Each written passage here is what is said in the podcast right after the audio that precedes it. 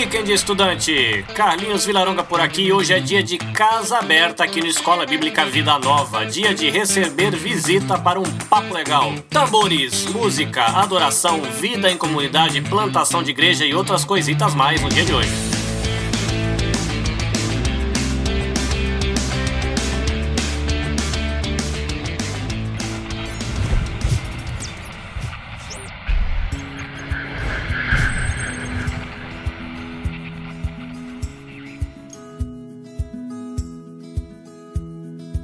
Pessoal, a gente está aqui com o Márcio Miguel para a gente bater um papo no Casa Aberta de hoje.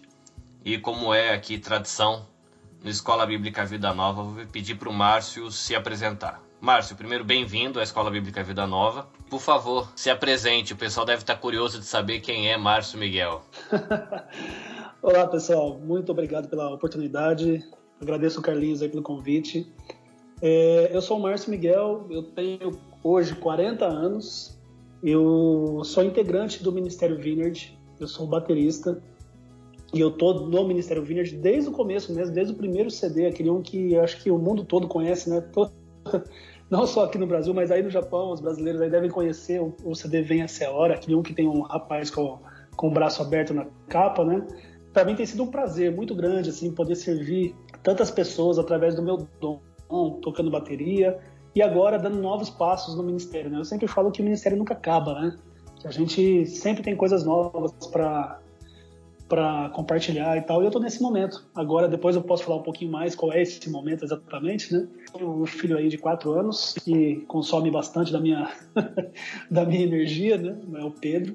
É, moro aqui no Brasil, na cidade de Piratininga, que é interior de, do estado de São Paulo, região de Bauru. Piratininga ninguém conhece porque é uma cidadezinha de de 15 mil habitantes, mas ela fica apenas 10 quilômetros de Bauru. Ela é praticamente um bairro de Bauru. Trabalhando com música, trabalhando com marketing digital, que é uma outra área que eu gosto muito. Também trabalho como gestor administrativo do Ministério Vineyard. Cuido da parte de produção, de músicas, de distribuição. Enfim, a gente está aqui fazendo bastante coisa, graças a Deus. Legal, então tem bastante conteúdo para a gente bater papo. Tem, tem sim. Márcio, você falou que é batera do, da, do Ministério Wiener desde o começo e eu fiquei curioso. Como é que começou a sua história com a bateria? É, a minha história com a bateria começou assim como a maioria das pessoas, né? Eu, é, ainda com 10 anos de idade, é, eu, eu ia na igreja com a minha mãe. Né? Meu pai não era convertido ainda, então eu ia na igreja com a minha mãe. E como toda criança, né, eu sentava ali no primeiro banco porque eu ficava admirando, né, o rapaz da bateria tocando, tal. Era um instrumento diferente, né? Bateria é diferente de guitarra, de, de, de, de órgão, né? Na, na, época era órgão, né? Uhum. E tinha um cara tocando bateria lá e eu ficava ali, como toda criança, no primeiro banco, olhando, né? Tentando entender como que era aquele negócio lá, que o cara tocava com o pé, com a mão, que tinha os pratos, né? É, é incrível como que a música fala com, com é, mexe, né? A pulsação dos ritmos mexia bastante comigo, né? Então é, é, isso era um negócio muito interessante. E no final dos cultos, né, como toda criança também, eu subia lá, ia lá no palco, mexia na bateria, né? Então, alguns gostavam, outros não gostavam. Mas uma coisa que me chama muita atenção, e isso já é uma coisa que eu gostaria de falar aqui, é que nunca ninguém me mandou sair. Nunca ninguém chegou para mim e falou: sai da bateria aí, não mexe não, se você é criança, você não pode mexer. Nunca aconteceu isso comigo. As pessoas sempre olhavam assim, ó, toca um pouquinho mais baixinho aí, né? Quando eu tava atrapalhando, né? As pessoas chegavam e falavam, um pouquinho mais baixinho, mas pode mexer, pode, pode brincar. E isso é uma coisa que eu falo muito hoje em dia, né? Que as nossas igrejas estão sofisticadas, né? Tem muitas igrejas sofisticadas que as crianças chegam no palco, o pessoal já manda descer, já não, não pode mexer, não pode, né? Uhum. Isso é uma coisa, isso é uma das coisas que eu já falo, assim, que a gente precisa, é, a igreja, ela é talvez o maior celeiro de músicos aqui no Brasil. Né? É aqui a igreja é, é, a grande porta assim que dá oportunidades mesmo para as pessoas terem acesso a um instrumento pela primeira vez, a um microfone. É, as primeiras é, oportunidades artísticas né, de, de, crianças e adolescentes normalmente acontecem nas igrejas, né? Nas cantatas de final de ano, de Páscoa, né? as crianças sobem, cantam, ficam em frente ao público tudo isso aí são degraus, né? São barreiras que as crianças vão, vão é, vencendo, né? Ao longo do tempo. E comigo foi assim. Então eu ia lá, mexia na bateria. Um dia, é, depois da escola bíblica dominical, que aqui é domingo de manhã, né? Quando acabou a escola bíblica, o coral dos jovens foram foi ensaiar para uma apresentação que faria à noite, no uhum. culto da noite. E naquele ensaio, o baterista não estava, a bateria estava tava sozinha lá, né? É, não tinha ninguém tocando bateria. A bateria estava triste. Tava, tava abandonada. e eu, de intrometido, eu sentei lá, ninguém me chamou, né? Eu tinha 10 anos, 11 anos, alguma coisa assim. Ninguém me chamou, mas é, aquela música que eles estavam que estavam cantando, eu acho, eu na, em algum momento eu falei assim, ah, acho que essa aí eu consigo acompanhar. E aí eu sentei lá e fiquei acompanhando bem baixinho, né? O pessoal começou a olhar para trás, né? a bateria estava no fundo, né? O pessoal começou a olhar para trás, mas eu não estava atrapalhando porque eu estava tocando o, o ritminho ali que precisava mesmo, né? Bem bem baixinho para ninguém me mandar embora, né? eu toquei, participei, participei do ensaio ali, ninguém me mandou sair e tal, fiquei ali. Mas para mim, morreu ali, sabe? Para mim, eu fui para casa, né, domingo à tarde, fui brincar e tal, mas para mim morreu ali. No culto da noite, para minha surpresa, na hora que o coral foi se posicionar para cantar, eles me chamaram. Você não vai vir tocar? Eu falei, não, mas eu? Não, mas você ensaiou hoje de manhã. Vai que legal. Aí eu falei, nossa, que vergonha que deu, né? A igreja inteira olhando. Eu, nossa, eu fui lá, cara, levantei do banco com aquela vergonha, fui lá me posicionei lá na sorte minha que eu era tão pequeno que eu ficava escondido atrás dos pratos, atrás dos tambores lá, né? e aí foi assim minha primeira experiência tocando na igreja, cara. Eu acompanhei o coral dos jovens e aí no, no mês seguinte eles me chamaram de novo e aí é, o baterista oficial da igreja teve que sair e eu era o único, né? Eu era o, da, o baterista do momento. E, e aí eu fui tocando no, no culto da, do domingo de manhã, depois fui tocando no culto do domingo à noite, fui ganhando confiança. E isso você com essa idade de 11 anos ainda? 11 anos, é. Fui ganhando confiança, fui aprendendo. Né? Naquela época, né? a gente está falando de 30 anos atrás, né? Naquela época não tinha essa essa coisa toda da internet, né? Então a gente pegava um pedacinho de uma videoaula, de um VHS, assistia, aprendia um ritminho a mais.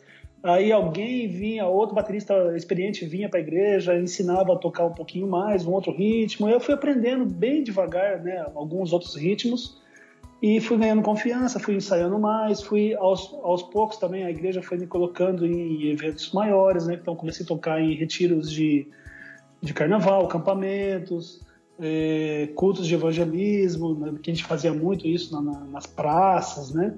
E assim foi, a hora que eu vi, eu já estava no Ministério de Louvor. já fazia um, dois anos que eu já estava no Ministério de Louvor, nem sem, sem me dar conta disso, né? E esse foi o meu começo na bateria, assim. Errei bastante, né? Claro, né? Imagina, né?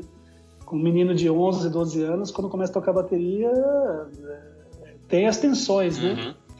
Mas graças a Deus, eu sempre falo isso, graças a Deus que Deus sempre colocou pessoas muito boas do meu lado, sabe? Então eu sempre tive ótimos líderes. Então, momentos de adolescência assim que a gente tinha tinha tudo para descambar, tinha tudo para desistir, ou então tantas outras coisas que o mundo oferecia que eram até mais legais, né? Eu sempre tive bons líderes que que me acolheram, que me ensinaram bastante e pô, sou gra grato a Deus por por tudo isso. E eu passei minha adolescência toda desse jeito, tocando na igreja. É, e, e, eu vejo que Deus me poupou de muita coisa, né? É, por eu estar na igreja, por eu não sair da igreja, por eu estar comprometido com a música, com o ministério de louvor.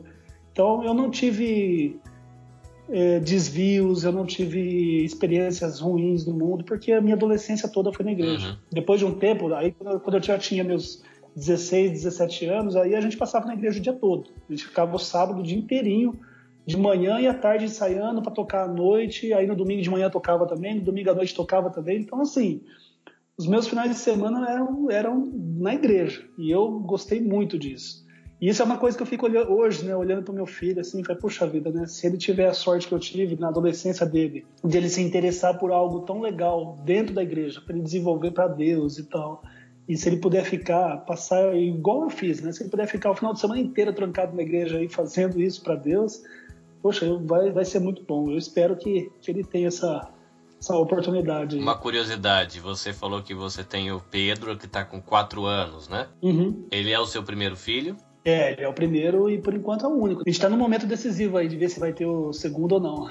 se demorar muito também, aí já não tem mais. eu tenho o Nicolas, que também é de 4 anos. Eu tenho o Matheus, que está com ah. 17, né? São 12 Sim. anos aí praticamente de, de distância.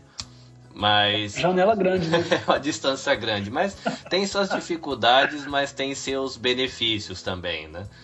Então eu tenho, eu tô com um filho que dá na altura da, da, do meu joelho, quase, brincadeira, um pouquinho mais, né? Porque ele é 4 anos. E o outro que eu tenho que olhar para cima para falar com ele, que tá com 1,80m e lá vai tralalá. Mas é, o, ele, que é o mais velho, ele tá começando a tocar bateria comigo lá na igreja, né? a gente participa da banda lá também. Uhum. E o pequeno, ele se apossou da minha. Se eu encostar na minha bateria, eu tenho uma bateria eletrônica aqui no apartamento. Sim, se sim. eu encostar, ele me joga para fora do banquinho e fala: Agora sou eu, é. papai. O seu também tem esse esquema? o meu tem. Eu tenho aqui na minha casa, lá no fundo lá da minha casa, eu tenho um home studio lá, né? É simples, mas enfim, é um lugar que eu tenho para é, poder ter uma bateria acústica. Eu não tenho bateria eletrônica aqui porque eu moro em, em residência, não moro em apartamento, né? Eu moro em casa mesmo. Então, para não poder, para não incomodar muito o vizinho, eu fiz um home studio lá fechadão lá no fundo, sabe? Com parede dupla. Então, para poder tocar, uhum. né? Então, eu tenho lá, tenho duas baterias aqui em casa, inclusive. E ele, só que assim, né? Ele tá com quatro anos, hoje ele vai lá, toca dez minutinhos e sai. Ele, quando ele tinha dois anos aí, ficava quase o dia inteiro lá, sabe? Tocava, ele mesmo gravava vídeo dele, colocava na internet, o pessoal achava mal barato, sabe? ele gosta, você vê assim, ele sabe tocar, sabe? Ele tem, ele tem, um, ele tem um dom, ele tem um talento, ele assim, se ele tiver realmente interesse nisso, um pouquinho mais para frente, ele vai tocar tranquilo. Uh, vamos ver se eu consigo despertar esse interesse nele, né? Porque hoje tem tanta coisa que compete, né? Hoje tem videogame, tem internet, tem nossa, tanta coisa que compete para tirar atenção, né?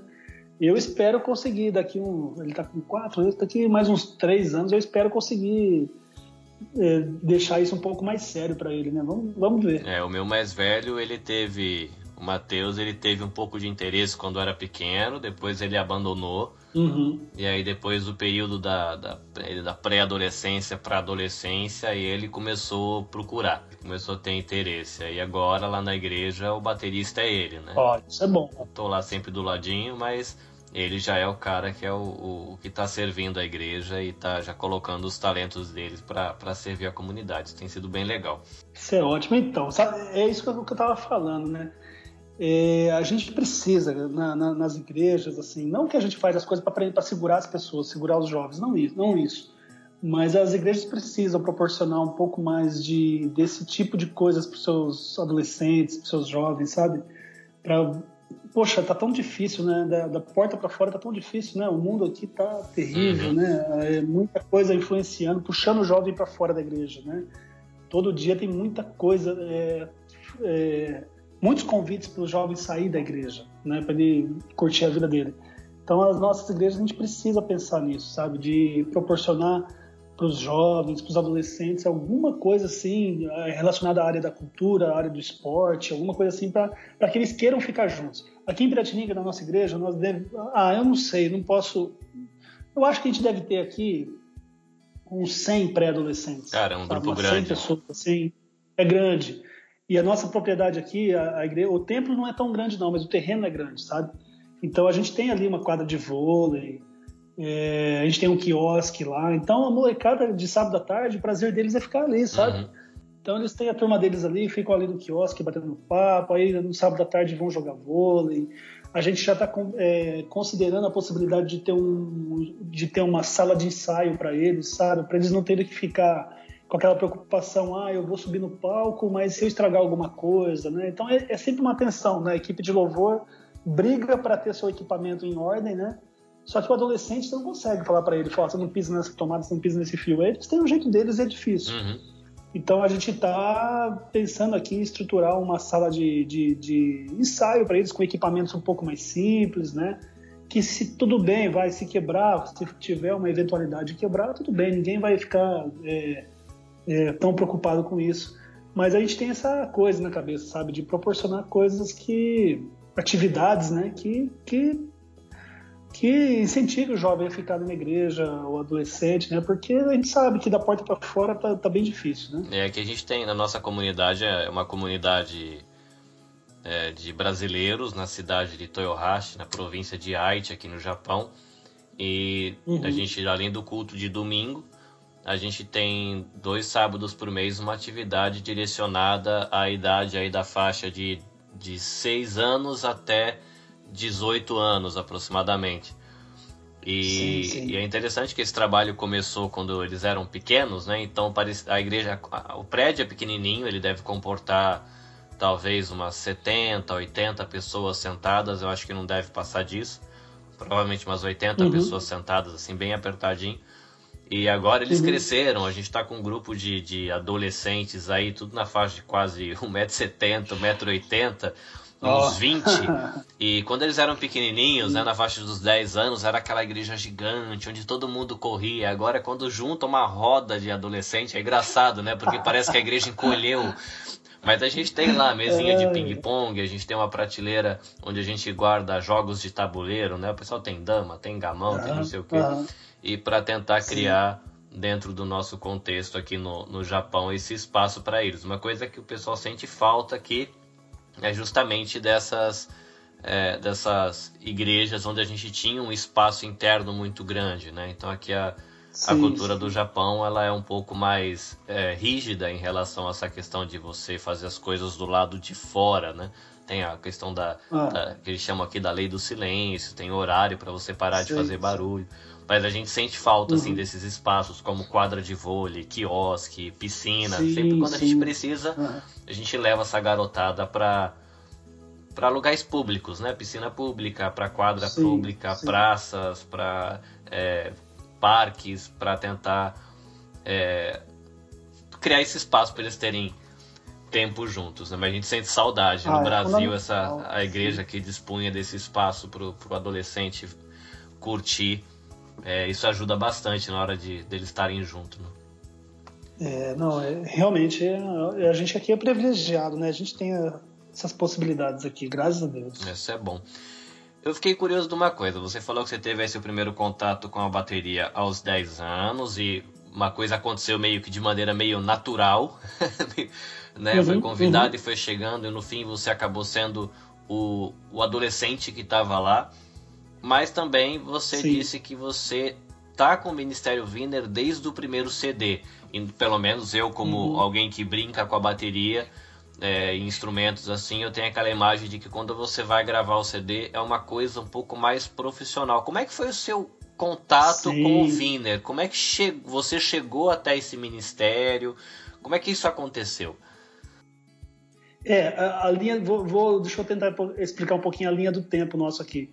É, a nossa igreja, ela foi fundada em 1990, tá? Então, de 90 até 98, nós fomos uma igreja, a nossa igreja se chamava Comunidade Cristã de Piratininga. Em 98, nosso pastor aqui, Milton Lucas, ele foi morar nos Estados Unidos por dois anos e lá nos Estados Unidos ele, ele, ele frequentou uma igreja da Vineyard. Porque a Vineyard, pouca gente sabe, mas a Vineyard não é só uma equipe de louvor, não é só um grupo de que grava CD, DVD. A Vineyard, na verdade, ela é uma, ela é uma, entre aspas, uma denominação. Ela é uma, um movimento de plantação de igreja. Não, isso eu não sabia. Né? Eu sempre, eu, ti, é... eu, tive contato com a Viner é, via um, um pessoal que trabalhava com a Mocidade para Cristo do Brasil e era da igreja que eu hum. frequentava no Brasil e eles trouxeram as músicas da Viner para para a vida da, da, dos jovens da igreja. E eu sempre imaginei a Wiener como um ministério focado realmente é, em música, treinamento ou coisas nessa área. É. Então, todo mundo conhece só esse lado da Wiener, porque, assim, inevitavelmente é o lado mais visível mesmo, né? Todo mundo conhece as músicas da Wiener, não só aqui no Brasil, é, em português, mas as músicas é, originais, né? No, no, inglês e tal, né? Só que antes de ser um ministério de louvor, a Vineyard é, uma, é um movimento de plantação de igrejas. Ela, tá, ela começou nos Estados Unidos e hoje está em praticamente todos os continentes. O Brasil foi um dos últimos que chegou aqui. Então, o, movimento de igrejas aqui no Brasil é recente. Ele, ele, ele, chegou em 98, né? E aí o nosso pastor Milton estava nos Estados Unidos, ele frequentou uma igreja Viner lá e ele viu que os valores eram muito parecidos. Né? Tudo que a gente fazia aqui em Piratininga, né, na nossa igreja aqui, é, é o que ele, ele experimentava lá né, nos Estados Unidos, né? mais especificamente na cidade de Atlanta, né? ele frequentou uhum. lá. E aí ele fez muita amizade com o pessoal da liderança e ele começou a sondar a possibilidade de, de, de fazer intercâmbios, né? de receber equipes da Vineyard aqui no Brasil para ministrar para gente, para ajudar e tal, né? E durante acho que uns três ou quatro anos seguidos, a pessoa, a Vineyard lá dos Estados Unidos mandou, realmente mandou equipes para cá. E eles nos ensinaram muito da questão de louvor. Nosso ministério de louvor aqui sempre foi bom, graças a Deus, uhum. né? Mesmo antes de ter contato com a Vineyard, a gente sempre foi muito a área de ensino na área de louvor aqui sempre foi muito forte. Nosso pastor sempre prezou é, por discipular a equipe de louvor, trazer equipe, é, estudos, investir, investir, enfim. E aí, quando nós conhecemos a Vineyard, oito anos depois, né, em 98, a, a Vineyard veio simplesmente lapidar uma, algo, uma, uma, estrutura muito boa que a gente já tinha na área de louvor. Já tinha um bom conhecimento na área de louvor, aí veio a Vineyard com uma visão um pouco mais é, lapidada, né? E aí a gente participou desses intercâmbios durante uns dois ou três anos, recebendo equipes da Vineyard aqui, aqui na nossa igreja. Eles ficavam um mês aqui com a gente, né, ensinando e tal. E depois gente, houve um convite para nossa igreja aqui, então, se associar à Vineyard, né? ser uma igreja Vineyard oficialmente. Porque, por tudo isso que eu disse, né, os valores eram muito parecidos, a, a, a gente acreditava basicamente nas mesmas coisas, fazia as coisas basicamente das, do mesmo jeito, né? E então, é, no início do final, em 99, anos 2000, a gente se oficializou uma igreja Vineyard. E logo em seguida, aí já uma coisa que não tem muito a ver com a outra, né? Mas logo em seguida, o nosso pastor também ele foi é, convidado para trazer, é, ajudar no, no, trabalho de trazer algumas músicas da Vineyard para o português porque assim como nós aqui em Piratininga, né, é, existiam mais umas três ou quatro igrejas aqui no Brasil que também estavam nesse processo de se afiliar, entre aspas também, né, se afiliar à Vineyard, né, se tornar uma igreja uhum. Vineyard. Então existia uma plantação é, no Rio de Janeiro com o Luciano Manga, né, que é o ex-integrante da oficina ah, G3, que sim. a gente conhece. O Manga estava começando uma igreja lá no Rio de Janeiro, tinha um amigo nosso em Curitiba também, e o outro, eu não me lembro, acho que em Belo Horizonte, alguma coisa assim. E aí o pastor Milton, né, nosso pastor aqui, ele topou esse desafio de, é, de tentar organizar uma equipe para poder gravar as primeiras músicas da Vineyard em português. E isso aconteceu no, dois, no ano de 2001. É, só que esse primeiro CD, o que é o Vence é Hora, a gente não gravou instrumental. O pessoal dos Estados Unidos mandou o playback pronto pra gente. Então eu participei mais na área de ah, eu participei mais na ajuda, na área executiva ali do CD, né? Ajudei também nos vocais e tal, mas eu não toquei exatamente o primeiro CD, que foi em 2001. A gente pegou os playbacks prontos, montamos um, um time aí de 10 cantores mais ou menos, a gente fez a versão das músicas, entramos no estúdio e gravamos voz. Qual que era o objetivo desse CD? Era fazer mil cópias dele e distribuir 300 para cada igreja. Eram quatro igrejas que estavam começando, né? Então a ideia era pegar 300 cópias de cada CD, distribuir para essas igrejas, para eles distribuírem para os membros lá, para o pessoal começar a aprender as músicas em, em português, né? Uhum. E não sei, é, aí é que a gente fala que são as coisas de Deus mesmo, né? Esse CD ele saiu desse, do meio dessas quatro igrejas, uma, uma distribuidora, no caso na época era o Vencedores por Cristo, né? Uhum. Vencedores por Cristo viu o CD, é, gostou, pediu permissão para fazer a distribuição disso e esse CD estourou. Né? A gente nunca, nunca colocou um real de marketing, a gente nunca fez um anúncio em revista, a gente nunca pagou para rádio nenhuma tocar música nossa, né? E quis Deus que esse CD extrapolasse esse plano nosso, que era só de distribuir para essas quatro igrejas aí. E esse CD viajou o Brasil todo. É, hoje nós estamos falando de quase 20 anos depois, né? Hoje igrejas do Brasil inteiro cantam, ainda cantam esse repertório que tinha Vem Até a Hora, Reina em mim, Senhor te quero, né? É, essa, esse CD eu acho que foi é, o CD que fez eu ter contato com o Ministério Viner. E até É. Aqui na, na, nossa igreja, eu particularmente, como eu tive essa experiência legal com o ministério, eu trouxe isso para dentro da minha vida. Tem gente que canta muito a música da Vina. Hoje, uma das uhum. músicas que os adolescentes mais gostam aqui na igreja é justamente essa Senhor Te Quero. Eles querem cantar é. toda vez que eles se reúnem. E esse CD 2001, aí foi esse CD que teve em 2001, que aconteceu tudo isso que eu tô te falando. Aí em 2002, aí sim, a gente fez o primeiro CD, aí sim, a gente tocando, a gente gravou o instrumental e, e, e as vozes. Aí sim foi minha primeira, minha primeira experiência. É, você estava voltando à sua pergunta, né? Como que foi gravar isso aí? Aí sim, uma abordagem mais profissional. Então em 2002 nós gravamos o CD Entrega, né? Aí nós gravamos o instrumental, as vozes. E realmente foi para mim foi minha primeira escola mesmo, né? O primeiro CD que eu entrei no estúdio para gravar bateria. Mas nesse nesse tempo aí eu já tinha praticamente 13, 14 anos tocando bateria. Então já, nesse tempo eu já tinha ido para um conservatório, né? Que é, eu, eu, estudei aqui no Brasil, no conservatório é, da cidade de Tatuí, que ele é conhecido aqui como um dos melhores da América Latina. Eu já ouvi né? falar. É, sim, um conservatório muito conceituado. Então eu estudei lá durante quatro anos além de, além de estudar é, no Conservatório de Tatuí, fiz aulas com alguns professores particulares, né? Enfim, aí, quando eu fui gravar esse CD, eu já tinha praticamente aí uns 10 anos de estudo, como aluno mesmo de bateria, né? Então aí eu já estava um pouco mais preparado. Mas mesmo assim, por mais preparado que você esteja, o primeiro CD que você grava sempre é uma grande escola, porque você você começa a é, é, gravar um CD, é, você come, ou a gravação, né, o estúdio te mostra coisas que você ainda não sabia que você precisava lapidar, né? Então é igual o farol, é igual uma lanterna, né? Ele, ele, ele vem e, e, mostra, mostra o seu, a sua deficiência na, na cara dura, assim, uhum. sabe? Te mostra, você fala assim, nossa, eu não sabia que eu precisava melhorar nessa área aqui e tal. Então, aí, aí, a partir de 2002, que eu comecei a gravar CDs né, profissionalmente, aí sim eu tive que é, mudar a minha rotina de estudos, né? Não era mais só uma, um estudo para tocar ao vivo, aí era um estudo, um estudo para poder gravar, né? Então eu tive que tive que desenvolver outras habilidades e tal, e mas foi muito bom, né? Isso eu, eu apanhei é, uns três anos nesse processo aí, né? De, de transformar as coisas que eu estudava voltando para a gravação. Uhum. E graças a Deus, eu acho que não, não, eu não digo que hoje eu estou pronto, mas assim hoje a gente tem um pouquinho mais de facilidade para gravar, tanto em estúdio quanto gravação ao vivo. Já está mais seguro, né?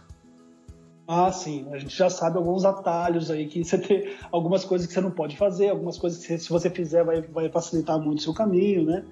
Então hoje a gente tem essa facilidade de gravar em um estúdio e agora tem um desafio maior ainda que é gravar ao vivo, né? Gravar ao vivo é outra, é outra, outra escola. É. Mas é tudo, tudo muito bom. É. Eu gosto bastante desses desafios assim. Eh, o que, que vocês têm de trabalho ao vivo? Eu conheço o Hangar, é, eu sei que tem, eu acho que o Adorando em Casa também, que aí eu não sei se, se dá para considerar como, como, gravações ao vivo. O que, que vocês têm mais ao vivo? Ó, o primeiro ao vivo foi o CD e DVD Vem Até a Hora. Ah, okay. Então nós fizemos o, o, nós tivemos o CD de 2001, que é o Vem Até a Hora, aquele um que todo mundo uhum. conhece. Uhum. Sete anos depois, uma gravadora falou assim: olha, essas músicas são lindas, agora precisamos gravar isso aí em DVD. Né? Aí a gente gravou aquele CD, a gente fez um DVD do Veio a Hora. Aquele ali foi nosso primeiro trabalho ao vivo mesmo. Né? Quatro anos depois, em 2012, nós gravamos o Hangar, que é esse que você hum. conhece, né? Então é outro trabalho ao vivo que a gente fez. E depois disso, a gente acabou de fazer um agora, a gente fez, só que nem, nem lançamos ainda. Ele, nós gravamos aqui na nossa igreja. A gente tinha um sonho, sabe? É, o primeiro CD e DVD a gente gravou na Casa das Caldeiras, que é um lugar lindo lá em São Paulo, um lugar de show lá, muito bonito e realmente o resultado final ficou sensacional. O segundo nós gravamos no hangar da TAM, o Museu da Aviação da TAM, né? No meio daqueles montes Não, de foi muito, é, assim, é, muito bonito visualmente aquele DVD. Sensacional. A gente chegou para gravar lá e falou, nossa, não acredito, nós vamos gravar o DVD num lugar tão legal assim, né? Só que ainda assim a gente tinha um sonho, assim, como grupo. A gente queria fazer uma gravação na nossa igreja. A gente se cobrava muito isso, sabe? Falar, poxa, nós já fizemos no hangar, nós já fizemos na Casa das Caldeiras, já, né? A gente nunca gravou um vídeo na nossa igreja, né? Com, com o nosso povo mesmo, com as pessoas que estão ali todo domingo, né? Que conhecem a gente de verdade e tal, né? Então a gente tinha o sonho de gravar um, algum trabalho em vídeo na nossa igreja. E nós gravamos agora em outubro do ano passado. Ah, que legal. Nós gravamos um EP, são sete músicas, né? E a gente está nesse momento a gente está acabando de masterizar ele. Eu acredito que, que, nós vamos começar a soltar essas músicas agora nos próximos 15 dias aí. Provavelmente agora no começo de abril é, tudo, né, a gente já vai ter acesso a esse material. Nós vamos soltar música por música. Nós fizemos sete, né? Então nós vamos soltar música por música, uma música por mês no, no YouTube e o arquivo de áudio nós vamos soltar aí na, nas plataformas, né, no iTunes, Deezer, Spotify, nas lojas é, digitais aí, né? É que vai ser legal, porque é, a gente está gravando aqui algumas semanas antes. Bom que o pessoal já fica curioso ah, e já vai correr nas plataformas para procurar a divulgação. É, então, você vai, você vai poder procurar. É, o, o título desse álbum é, é Onde a Misericórdia Está. É o, é o título de uma música. Inclusive, é uma música que é, é, falou muito aqui na nossa igreja no ano passado. O ano passado, é, 2018, né? 2018 nós tivemos um, uma fase extremamente difícil aqui na nossa igreja. É, a mulher do nosso pastor uhum. Milton, né, a Érica, ela passou por uma, ela, ela passou por um problema sério de saúde, né? Ela teve câncer e foi, foram três anos de luta, né? Três anos de luta aí com, com essa doença e a igreja toda estava muito abatida né?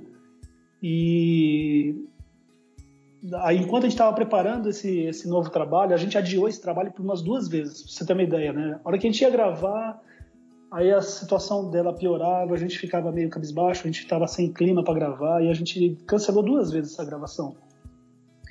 E chegou no momento que o Fabiano, que é um dos integrantes aqui, ele fez uma versão de uma música, uma música que falava justamente isso que a igreja que a igreja estava passando aqui que é a esperança na misericórdia de Deus, sabe? Que Deus é, a gente é uma música que fala sobre a misericórdia, uhum. né? Que ok, se Deus não fizer aquilo que a gente quer, ok, a gente sabe que a nossa esperança maior está na frente e que Deus vai confortar, enfim, a música fala mais ou menos sobre isso, essa reforça essa esperança na, no poder de Deus, sabe? E então o título dessa música é Aonde a misericórdia está. Então esse é o título que a gente escolheu para esse, esse, projeto. Então essa música tem muito a ver aqui com a gente. Então estou falando isso porque assim, como a entrevista vai ao ar em, em abril, então vocês podem procurar nas plataformas o título Onde a Misericórdia Está, que vai ser o título desse novo CD. E também podem procurar no nosso canal do YouTube, né? youtube.com/barra Vineyard Music uhum. Brasil, que é o nosso canal oficial. Os clipes também vão estar lá a partir de abril. Então, quem quiser acompanhar esse novo trabalho aí, ficou bem legal. É um trabalho que tem a nossa cara.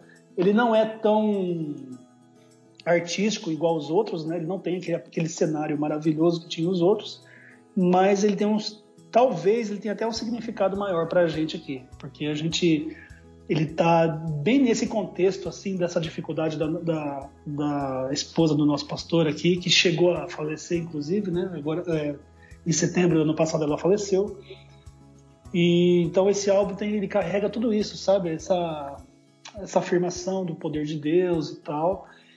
E foi feito dentro da nossa igreja. Na nossa igreja, um lugar que a gente está lá todo domingo, com as pessoas que frequentam lá todo domingo. Então esse trabalho para a gente teve um significado assim especial, sabe? Ele tem tem, tem vida na, na própria poesia, na melodia. Sim, tem... exatamente. É que legal. É isso. Fiquei, fiquei curioso. É, tá, daqui a pouquinho vai estar no ar aí. Você contou um pouco da sua experiência no início do contato com a bateria. Você compartilhou bastante agora das suas aventuras com o ministério, é, com a sua vida em comunidade. Tem um quadro também aqui no podcast que chama Vida em Comunidade, onde a gente compartilha pregações, algumas coisas da, da igreja. É, e você não tem só isso, né? Que eu aqui do Japão eu tive contato com você como, além de músico, através das músicas, eu tive contato com você como professor. Conta pro pessoal um pouquinho ah. desse seu projeto. É, então, é aquilo que eu estava falando lá no começo da, da, da, entrevista. Chegou no momento do meu ministério, assim, que eu comecei a olhar para o lado, cara, e eu vi que eu acho que as, não sei se a gente pode aspirar alguma coisa, né? Se a gente, é, se a gente faz as coisas por realização. Eu não acho isso, mas enfim. Eu comecei a olhar e eu vi que Deus me proporcionou praticamente não sei se todas, mas as maiores experiências que talvez um músico possa almejar dentro do ministério, né? Então eu participei de gravações de estúdio, participei de gravações ao vivo, participei de dois DVDs, os dois premiados, né, com disco de ouro e tal. É, eu já ministrei através da Vineyard, né? Eu já participei de seminários de louvor no Brasil inteiro, já viajei no Brasil inteiro, já dei workshop no Brasil inteiro. Então, assim, as, é, eu, eu, a gente, é importante dizer que a gente nunca correu atrás dessas coisas. A gente nunca, nunca mesmo, sabe? A gente nunca falou assim, ah, vamos fazer um CD e vamos fazer um plano de marketing para ele, ele ter um disco de ouro. A gente nunca, né? Se você, eu trabalho também na, na administração da Vineyard aqui desde 2003. Uhum. Então nunca nós pagamos nenhum centavo para a revista, nunca pagamos e também não somos contra. Né? Tem ministérios que fazem, tudo bem, mas esse não é o nosso foco. A gente nunca, nunca fez as coisas de uma forma premeditada, sabe? Vamos fazer um CD que vai vender tantas mil cópias, que vai levar a gente para fazer turnê em tantos lugares. Nunca, nunca, nunca, nunca. As coisas sempre aconteceram. Então, é, chegou um momento assim do meu ministério que eu comecei a olhar, falei, cara, eu acho que Deus já me proporcionou tudo. Né? Eu já gravei, eu já toquei no Brasil inteiro, eu tenho, eu, eu, tenho a minha raiz muito forte aqui na minha igreja, né? Então, durante todos esses anos, eu sempre estive aqui na equipe de louvor, eu nunca saí da equipe de louvor, nunca pedi sabático, nada disso, sabe? Eu sempre, sempre estive aqui o tempo todo.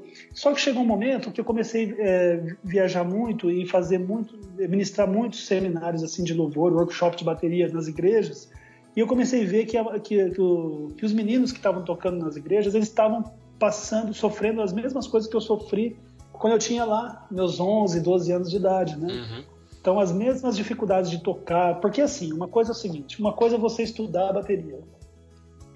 Outra coisa é você pegar tudo aquilo que você estudou e contextualizar para o momento da igreja, para o momento do louvor.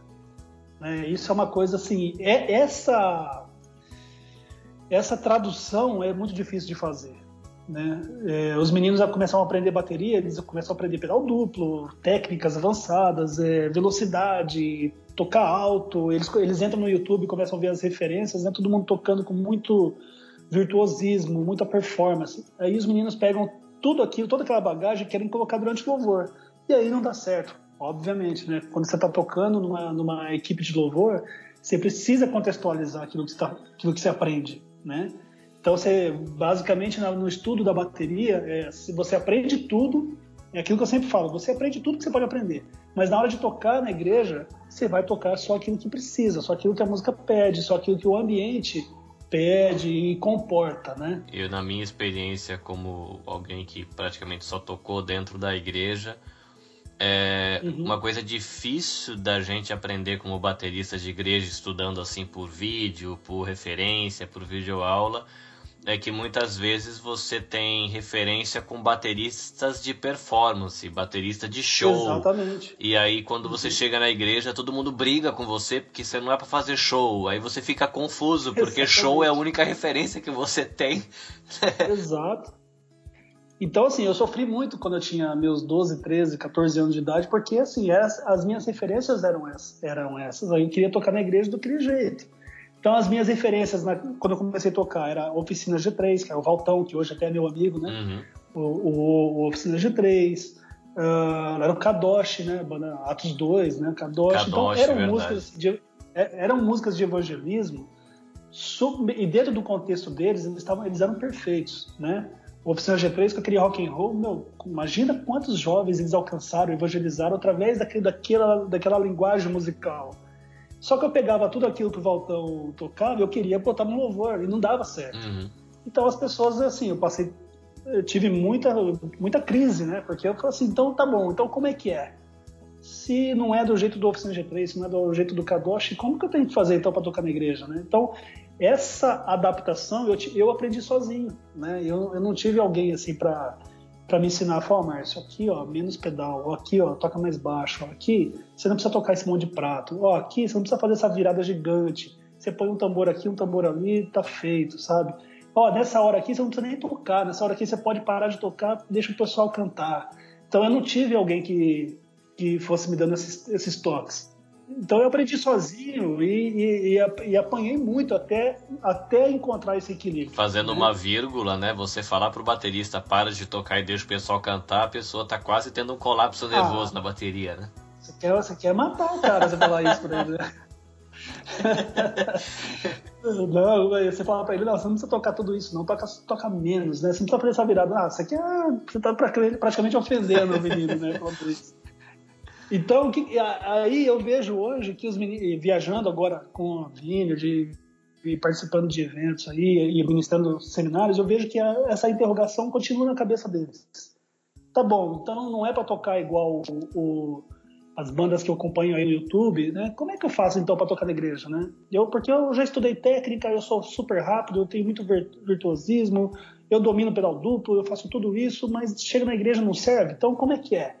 Então eu vejo que isso, essa dúvida permanece na cabeça da, da, da, dos meninos que estão tocando. E eu resolvi, cara, eu, já, eu me senti, assim, durante muito tempo, vários pastores chegaram para mim e falaram, Márcio, você não tem aí o material para deixar para Eu ia tocar nas igrejas, né?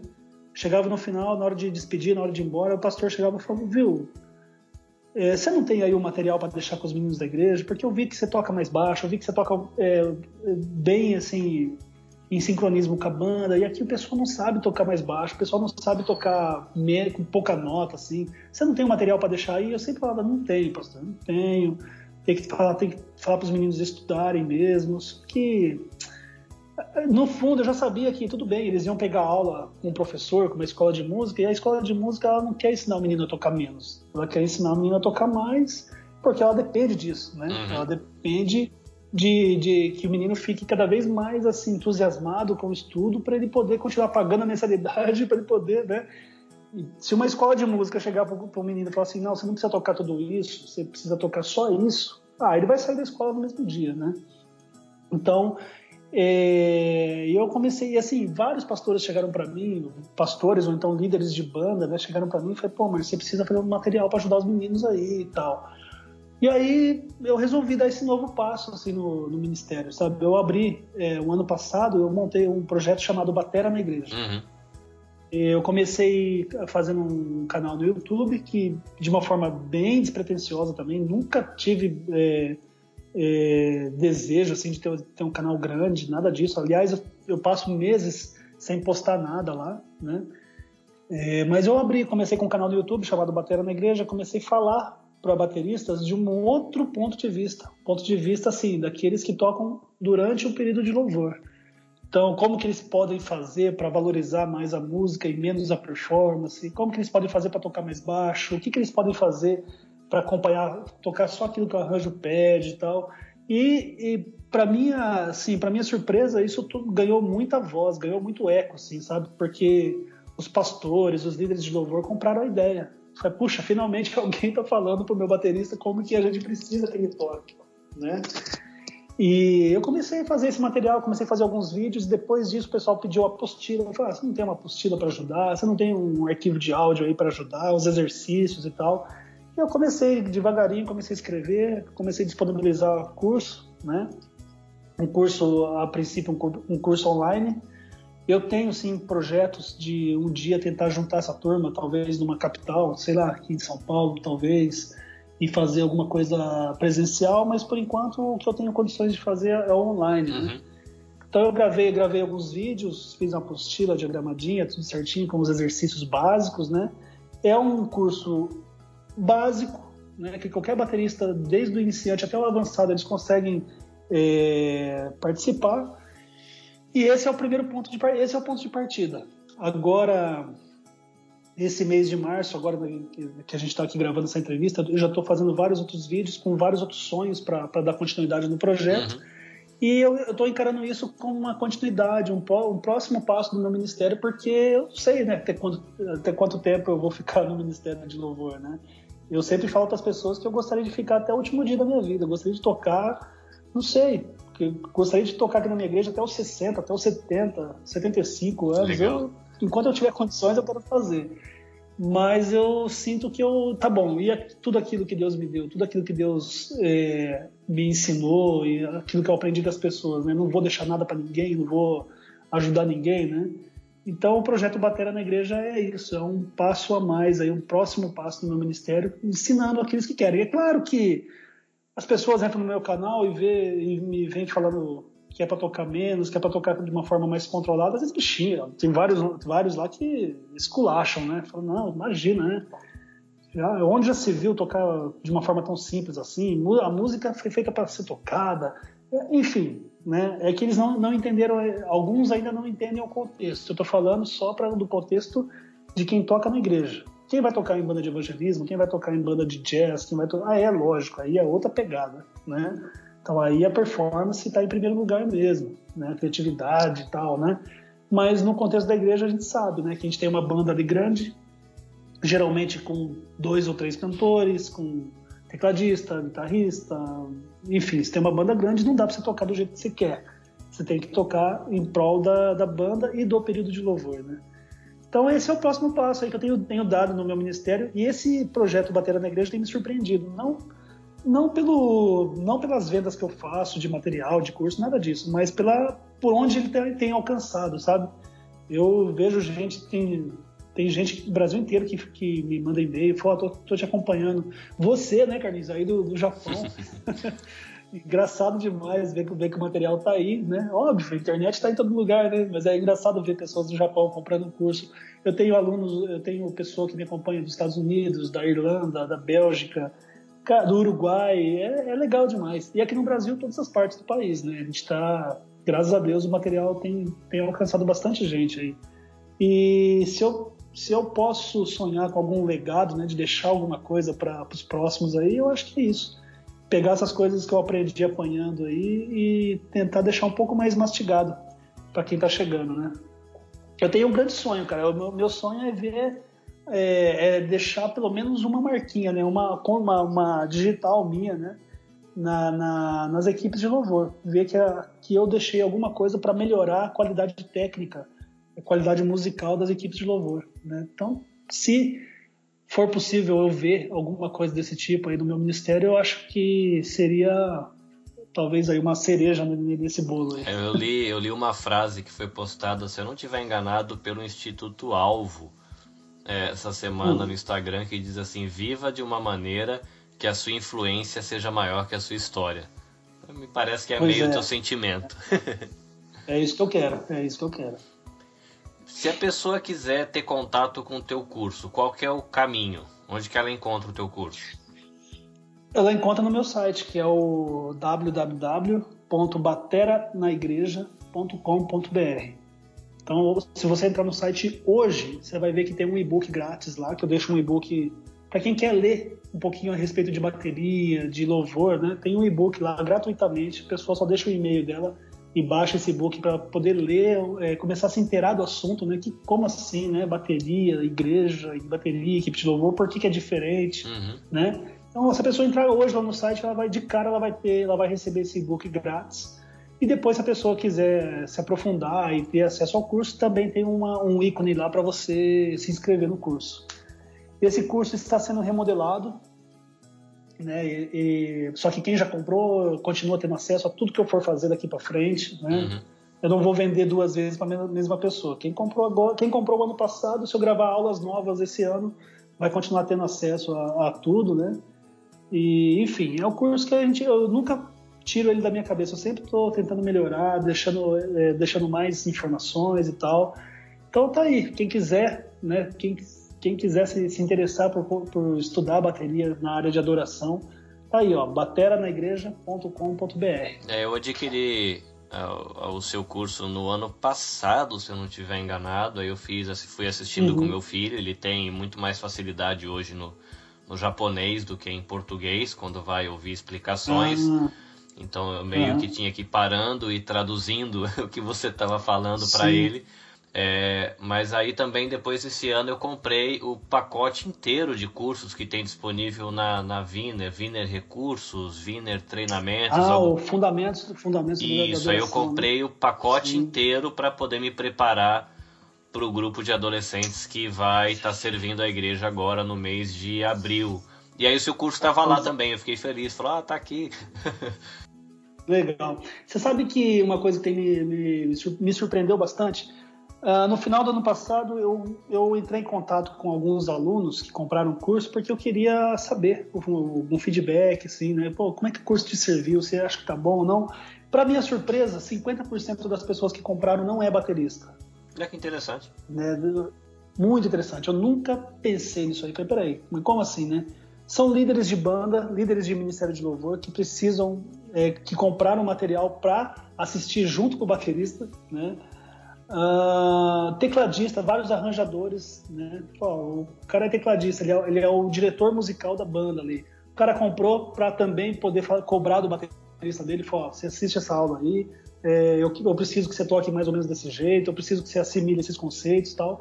Eu fiquei muito surpreso. 50% das pessoas que eu entrevistei o ano passado que compraram meu curso não são bateristas uh, raiz, assim, né? São caras até que, até que tocam um pouquinho de bateria, sabe fazer o chá com pão ali. Mas o cara não comprou para ele, ele comprou para poder ajudar o baterista da igreja dele. Que curioso. É legal. Eu fiquei assustado com isso.